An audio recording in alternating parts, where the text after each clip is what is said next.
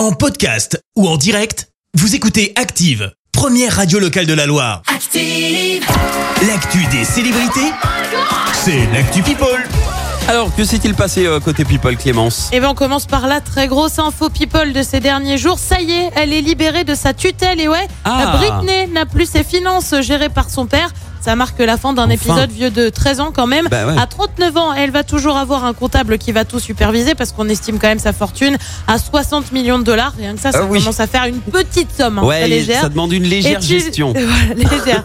Et tu le sais, elle peut désormais euh, faire euh, un peu ce qu'elle veut, en gros, à quelque chose près. Comme se marier, elle est d'ailleurs euh, fiancée à Sam Ashgari, son compagnon.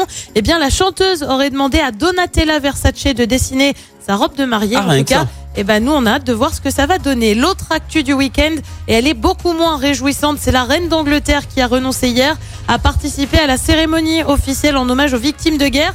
Raison annoncée, sa santé. Le communiqué du palais de Buckingham évoque des problèmes de dos, mais bon, ça fait plusieurs semaines hein, que son état de santé Eh oui. inquiète. Elle a été vue avec une canne, elle a été brièvement hospitalisée.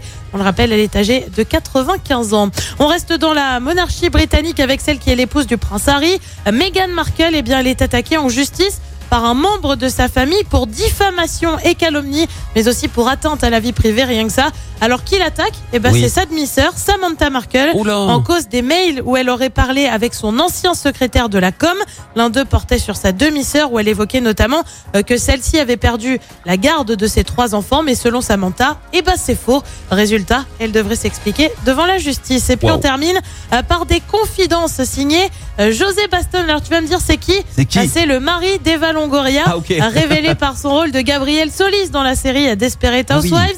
Eh bien, selon l'actrice, il n'a jamais regardé la série. Il ne savait pas dans quoi elle avait joué quand ils se sont connus. Il aurait tenté de la regarder par la suite, mais visiblement, eh ben, ça n'a pas pris. Selon Eva Lo- Longoria, je te lis ce qu'elle a dit. Ouais. Il était en mode tout le monde te connaît, je vais regarder. Il a commencé à regarder, et puis comme je me tape le jardinier dès la première saison, il était en mode non, non, non, je ne veux pas regarder ça. Du coup, moi j'étais du style oui, tu as raison, allons direct à la saison 5, celle où je ne couchais avec personne. Bah oui, pas toujours facile d'être mari d'actrice, on le rappelle.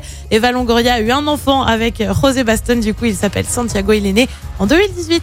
Merci Clémence pour cette Actu People. On te retrouve à 7 Merci, vous avez écouté Active Radio, la première radio locale de la Loire. Active.